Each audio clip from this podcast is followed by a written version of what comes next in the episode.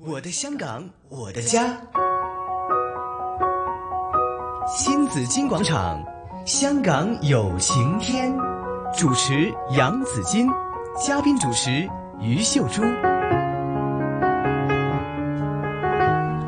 没错，来到星期四，新紫金广场，香港有晴天，有嘉宾主持朱姐在这里。Hello，朱姐你好。子君好，大家好。朱姐呢，我们经常讲哈，一到这个年底的时候，就会想这个豬仔錢罌咧，啊 其實究竟入邊有幾多錢咧？一年嚟我哋儲咗幾多錢咧？咁啊，哎嗯现在有个机会呢，每一个儿童都可以有自己的猪仔钱啊，嗯哼还可以存钱。对呀、还还还有呢，你存了多少钱？还有人再给你一倍这样的钱，哎，不止啊，可能还有政三府两还给倍，呢政府又再多给一，对呀，就是多给说同样的这个存同样的嗯钱，，啊就是说同样的金额。一共有三份钱哦。哇，有那么好的吗？嗯咁猪仔情啊，咪好 用，真的是有这个事情的啊！嗯对对呀、所以已今经天发生了。好几年了。哦，是啊，我还就真的不知道 啊，所以呢，我想呢，可能听众朋友们也都想了解究竟这是怎样的一个活动，嗯，对啊，，是怎样的一个计划？嗯所以今天呢，为大家请来了儿童发展配对基金的主席陈功伟莹 Amy 来给我们做介你绍。好 Hello，啊，你感谢好主持哎哦 Amy 你好 Amy，你好欢迎你啊。谢谢。欢迎来到这里做客哈。嗯这里想请您介绍一下儿童发展配对基金是怎样的一个基金呢？好啊，我要感谢主持，让我可以用廣東 話嚟做呢個介紹啊。誒嗱，咁我首先講咧，我哋叫做兒童發展配對基金對啦。對對係咁咧就配對兩個字好關鍵嘅喎。嗯，因為咧，其實喺十年前咧，香港政府咧為咗要誒、呃、應對呢、個誒、呃香港青少年嘅扶貧或嗯者係跨代貧窮嘅問題咧，就成立咗一個基金，係咁佢就叫做兒童發展基係金，同我哋個名爭兩個字啫，對我對哋係多咗配對兩個字。嗯嗯咁呢個兒童發展基金即係政府呢個呢，佢個做法呢，就係引入咗一個國際行之有效嘅模式去嗯做嘅。係咁呢個模式咧就叫資產建立嘅模式，係嚇咁。顧名思義啦，資產我哋梗係諗起錢啦，對對對嚇冇錯另外咧，亦都有一個叫做無形資產喎，嗯嚇嚇一啲軟實力嘅東西喎，對嚇係咁所以咧喺有形資產同埋無形資產當中咧，政府就要求每一個參加嘅青少年咧，嗯就要有個豬仔錢罌啊啦。係嗯係咁佢哋儲錢嘅做法係點樣咧？咁咁過去十年咧都誒都冇變到嘅，嗯就係咧要求佢哋用屋企一齊去幫佢哋手，嗯係每個月咧就儲低兩百蚊，嗯，係但係要持續喎，嗯，係持要續做幾耐咧？要兩年二十四个啊月，嚇，冇錯啦，每個月兩百。那係啊兩啦年下係啦來就有四千八百。冇錯冇對錯嚇，咁呢四千八百蚊咧啊係，我我哋呢一個即係我本人代表嘅兒童發展配對基金咧嗯，係我哋咧就要喺民間度籌款。嗯咁籌到嘅錢呢，就係俾多一份錢每一個參加嘅青少年。嗯即係同樣嘅錢，即係啦係俾多四千八百，哇4,800係啦哇九千六咯喎，係啦，咁仲唔止係喎？正話好似朱姐講呢，係政府呢會俾多一個獎勵金添。嗯係嚇咁即係換句話講，你儲一份嘅四千八呢，嗯到最後兩年之後呢，你就會有三份嘅四千八。嗯，哇咁總共呢，就一萬四千四蚊嘅。哇，即刻變咗萬元户哦喎。嚇！但是呢， 僅僅是你只是付出了每個月兩百塊的這個對這個存錢，對，對嚇，咁兩年後變成萬元户。對呀，係啊哇，呢個投資好犀利，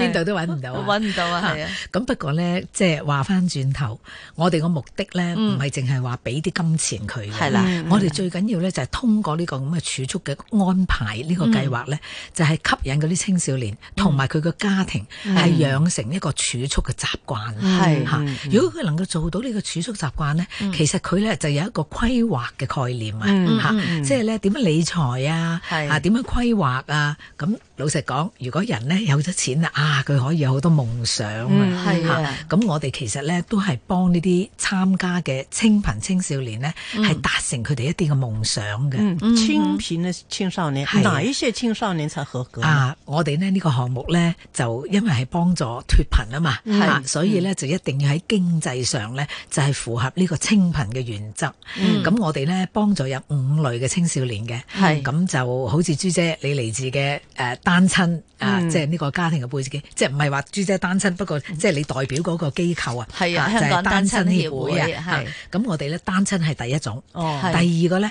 就係攞緊綜援嘅家庭哦嚇嗯，仲有低收入喎，嗯即係佢未必攞綜援，但係佢已經係俾政府咧就定為一啲即係叫低收入嘅家嘅家庭戶啦係。咁嗱，綜援啦、低收入啦、單親啦，係仲有好多新來港。哦嚇係咁最後咧就係一啲少數族裔嘅家庭哦背景嚇，但係後嗰兩種係咪都要符合嗰個經濟嘅條件？冇，錯。嗱，我哋呢個因咧為。有啲新來港或者少數族裔係啊都係啊有你講錢得㗎嘛啱同埋有啲單親嘅家庭環境都好唔唔錯錯啊 嘅，嚇， 所以咧政府就好小心啊。係佢咧就誒每一個申請誒呢個項目嘅青少年咧嗯，都要經過社會福利署嘅一個審查嗯係嚇，同埋批資產核審查，嚇，同埋批核嘅嗯咁樣樣。咁就誒呢個項目咧，唔覺唔覺，我哋今年咧已經做到第十年啦。嗯嚇啊咁所以咧都有一啲成效咧，可以同大家分享嘅嗯係嚇。誒第一個成效咁，我哋梗係講儲錢啦，係係嘛因為我哋一路都講去儲錢。原來咧唔好以為係貧窮嘅孩子或者貧窮嘅家庭咧係儲唔到錢嗯嚇，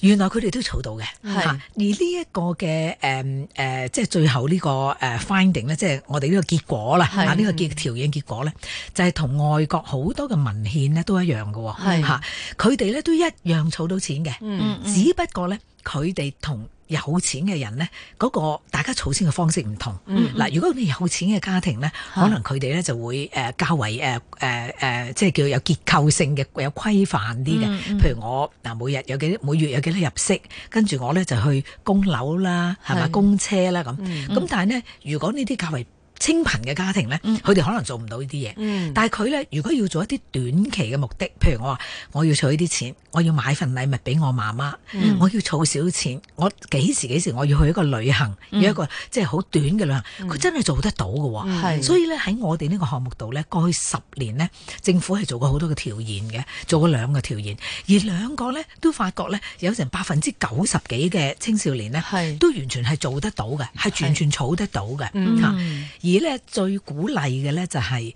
呃我哋發覺咧有百分之七十七啊係嘅青少年已經完成咗兒童發展基金嘅項目。嗱嗯係嗯呢個項目係三年嘅，因為儲錢要儲兩年啊嘛。係咁第三年咧，政府會睇住佢點用錢啦，係係嘛？咁所以咧三年嘅項目完成咗之後咧，原來佢哋仲繼續儲啊。嗯哦嗯咁所以咧真真係係能好啊夠養成到呢個習慣。呢個就係我哋想要嘅結果嘅。結果係啦係啦。我而家啊我好開心，因為有時我同啲青少年溝溝通交談嗯誒傾偈啊，佢哋話誒我而家咧就冇咁規範，嗯每個月儲到兩百蚊。不過咧我唔理，我唔多唔少我都要儲一啲。嗯係我要為我嘅未來着想對。哇！對你聽到呢啲對説話咧，我哋對就最窩心對啦。嗯嚇啊然后呢，我觉得他们存了钱之后，刚才 Amy 你也提到说，比如说如果有些他的经济环境稍微好的，他们存了钱之后，他们就懂得怎么去投资，係嗯然后在钱生钱。係啊係好啊，了，但是刚才我们说，我们有些基层的小孩，他们存了钱之后，他们就怎么呃去去用那笔係钱啊？係啊。誒那可能等下来的话呢，他们就会学怎么去投资。他們有個導師哦，有导师的吗？有啊哦有啊那就係很好啊。因為正話咧，係我講到呢個資產建立咧，係咁我淨係講咗有形資產啫嗯係啊喎，即係講錢嗯㗎，仲有無形資產嗯喎嚇。咁呢一個國際行之有效嘅資產建立模式咧嗯，其實第一項就係剛才講嘅儲錢啦、儲蓄係咧，第二咧就叫做一個有私嘅計劃嗯嚇。嗯咁呢個有私計劃咧就係誒喺社會上，我哋咧就揾好多好有心嘅人，係佢哋咧就自己義務咁樣放時間出嚟。嗯係就陪伴呢個青少年嘅成長嘅，咁、嗯嗯就好似亦師亦友咁樣樣啦，嗯咁啊同佢哋咧就與佢哋同行啦，係嚇咁啊做嘅工作咧就係、陪伴下佢，嚇、嗯有時啊即係將自己人生嘅經歷咧又同佢分享下。係甚至啊，青少年呢，佢同屋企誒或者有時誒好多誒好緊張嘅關係啊，嗯誒想揾人傾訴下，咁佢又變成個傾訴下嘅對象啦。係甚至咧有一啲專業嘅人士咧，佢哋會將自己嘅專業知識同呢個青少年分享，甚至咧帶佢哋出去社會度咧，就係誒見識下，提升下佢嘅視野嚇，將佢哋嘅興趣咧係發掘下咁樣樣嚇。咁所以咧就誒，咁我都係都係講第二啫喎。嗱，有一個錢，第二係俾講人啦，係咪有有私啊？咁第三項咧就係一個誒，可以講話俾埋機會佢哋。係嚇咁呢個機會咧就係、呃我其實誒、呃其實我自己本人咧，我戴咗兩頂帽 嘅，一個咧就係、呃兒童發展配對基金，係咁另外一個咧就係、青少年發展企業聯盟。係咁我哋企業聯盟咧就係、點樣結連香港嘅誒商界企業，嗯然後咧就誒、呃、開啓一啲機會，係俾呢啲青少年咧係向上游動嘅係嗯嚇咁我哋有一個較為成功嘅項目咧，就係、點樣係幫佢哋係誒按佢哋嘅興趣咧，係、配對落去一啲各行各業嗰度，然後咧就進行一個較為長時間嘅工作體驗。嗯係嗱，我講緊呢啲咧，全部都係中學生嚟嘅啫喎。嗯嗱，大學生做 intern 係咪？即係係一啲嘅 internship，係咁我哋就大家即係好熟啦嚇。但係中學生能夠係用一啲較為長嘅時間去做 intern 咧，咁我就覺得我哋呢個項目咧就唔係咁多個可以做得到，嗯即係好多訪問啊、探訪啊，或者去一日啊咁樣咧，我就聽過好多。但係我哋嗰啲咧係去起碼要一個禮拜嗯嚇，有啲長度係兩個月嘅。係就睇下呢位青少年自己能夠騰到幾多時間出嚟去做嚇。咁、我哋做咗幾年㗎啦，咁、嗯就發覺個誒、呃即係對呢個青少年嗰個積極嘅正面影響咧係好深遠啊。嗯係好似一個禮拜嘅時間啊，眨下眼就過，嗯但係原來咧可以改變到佢哋咁大嘅嚇、嗯好似一個變身機咁，即係佢哋會變得咧就係、誒成熟咗，嗯啊係知道咧哇原來咧出嚟工作嘅實際。嘅職場環境係嗯嚇，原來係咁樣嘅嚇，對唔係同我喺誒呢個班房裏邊誒上堂係一樣嘅咁係樣樣。咁更加咧，因為我哋係按佢嘅興趣配對啊嘛，嗯所以佢入到去嗰個佢自己夢寐以求嘅行業咧，係更加如魚得水啊！嗯，啊那麼原就來是好多青配啊對，即係各種各樣嘅配對啊先頭 Amy 講係中學生啦，係咁但係參加呢個嘅基金或者攞到個配對嘅呢係啲青少年嘅年紀係幾大嘅？啊嗯嗱，誒政府嘅規定咧就係十歲至十六歲，係換句話講咧，你入嘅時候，你參加嘅時候係十至十六歲，但係經歷三年之後咧，十歲就變十三咯嗯喎，十六就變十九咯嗯喎，係嘛？咁我哋其實咧即係較為即係仔細少少分析咧，其實呢一個嘅年齡群組嘅青少年咧，其實佢即係我自己睇咧，其實佢裏面有三批人嘅。嚇，係嗱，如果佢十歲，縱然三年後佢十三歲，但係佢其實可能都係小學。係係係咪？但係嗰啲，譬如你參加嘅時候十二歲或者十一歲，誒、佢已經初中咯嗯喎。但係如果嗰啲最後一批參加嘅時候係十六歲咧，你當佢大人都嗯得啦有對啊嗯嚇。咁、所以呢，即係呢三批嘅群組咧，我哋睇到其實佢哋有唔同嘅需要啊。嚇嗯係嗯我哋最關心嗰啲咧就係大嗰啲，對嗯嗯即係已經係十四歲打後嗰啲，我哋最關心，嗯係嗯因為眨下眼就三年，對十四已經變十七，沒錯係咪？啊佢已經咧，我哋用句即係香廣東話嘅俗話咧，即係半隻腳已經叉咗出職場啊！係嚇佢已經半隻腳出咗去社會啦，嗯但係佢哋準備好未咧？係咯，咁我哋咧就即係喺呢一方面咧就特別關心，嗯所以咧我哋點解加埋呢個青少年發展企業聯盟咧係，嗯我哋就雙管齊下嚇，為呢啲青少年咧係一條龍嘅服務啊，係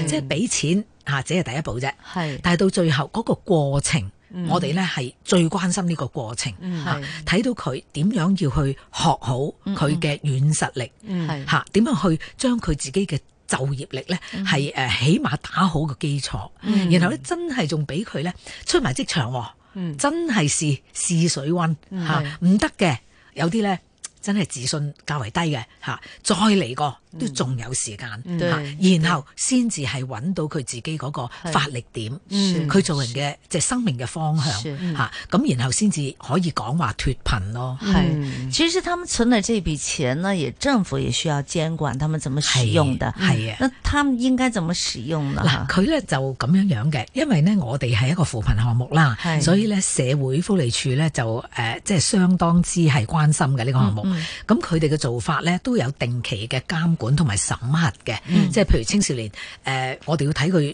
養成習慣啊嘛，所以咧你一定要係表達得到你每個月真係有儲蓄咯，係你唔係臨到二十四個月啦， 你唔知去邊度借一揾嚿一錢筆翻錢嚟。啊翻嚟，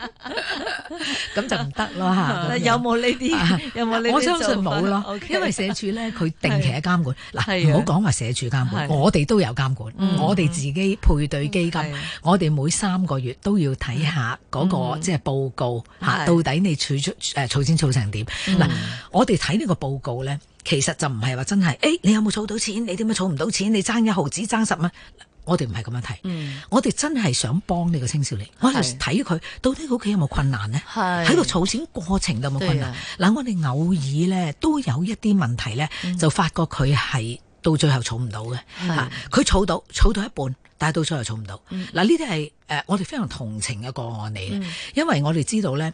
其實講真，我哋啱啱講儲晒都係四千八，係咪嗯係？但係好多家庭咧，佢儲到多過一半，儲到三千幾蚊，甚至都儲到成四千蚊，但係屋企咧真係有貧。有病有急事，嗯所有呢啲錢一毫子都要拎晒係去屋企度救急先嗯嚇嗯。咁嗱，我哋個誒誒即係焦點啊，我哋個重點就係睇到底呢個家庭佢係咪真係有嗰個承擔係嗯去做呢件事嚇？即係如果到最後。真係唔得，做唔到。嗱好似我哋以前試過，有兩個南亞裔係嘅青少年喺一個係孟加拉，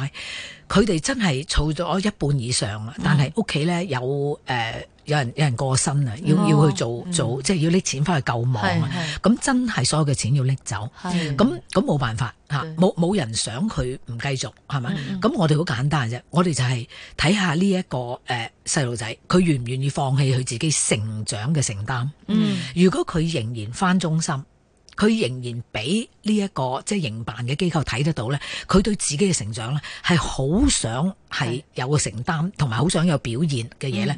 唔緊要，我哋啲配對金咧，我哋係俾足佢。哦我哋試過幾個個案係咁樣，但係最緊要，係所以你話即係講到嗰個監管嗰度咧嗯嗯，當然監管係好嚴密，因為始終畢竟都牽涉啲公帑係嚇但喺我嚟講，我哋都即係較為人性化嘅。嗯啊嗯最緊要睇佢對自己嘅成長係咪對係咪乖，係咪有承擔對嚇？咁如果係嘅話咧，我哋都會即係個別嘅考慮咯，是啊是咁樣。那么还啊有一个对象就是合作的伙伴，是吗？是呀就是有有一些 NGO，有是啦一些学是校啦，他们那个责任又是什怎么样呢？啊嗱，咁政府咧，因為政府始終我正話講咧，勞福局咁樣，咁佢哋都係一個政策局啦嗯，咁佢哋唔可能係做到好前線嘅嗯嚇，咁、所以咧佢就委派香港一。大批啊，嗯係有青少年工作經驗嘅誒、呃 NGO 啦，我哋嗯叫非政府機構啦，咁、係當中好多㗎，有啲大名嘅嚇、嗯即係誒、呃、東華保良，即係我哋好多大名。咁但係咧，淨係出晒啲大名都唔夠嘅，因為我哋